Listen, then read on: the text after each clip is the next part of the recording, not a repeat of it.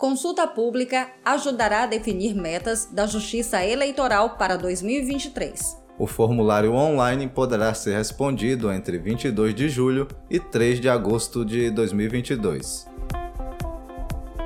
O TRE Bahia realiza a partir desta sexta-feira, 22 de julho, consulta pública sobre as propostas de metas aplicadas à Justiça Eleitoral em 2023. O formulário online poderá ser preenchido rapidamente, sendo essencial a participação de todos nesse processo. Disponibilizada no site do Tribunal Superior Eleitoral TSE, a consulta é direcionada a todos os cidadãos e cidadãs, inclusive ao público interno do TRE Bahia, e receberá respostas até 3 de agosto de 2022. Na pesquisa, os participantes poderão opinar sobre a relevância das atuais metas judiciais 1, 2 e 4 e dos novos temas sugeridos relacionados ao exercício pleno da cidadania por parte das minorias sociais e a ampliação dos serviços digitais por meio do aplicativo e-Título. Ainda será possível propor outros temas a serem trabalhados pela Justiça Eleitoral em 2023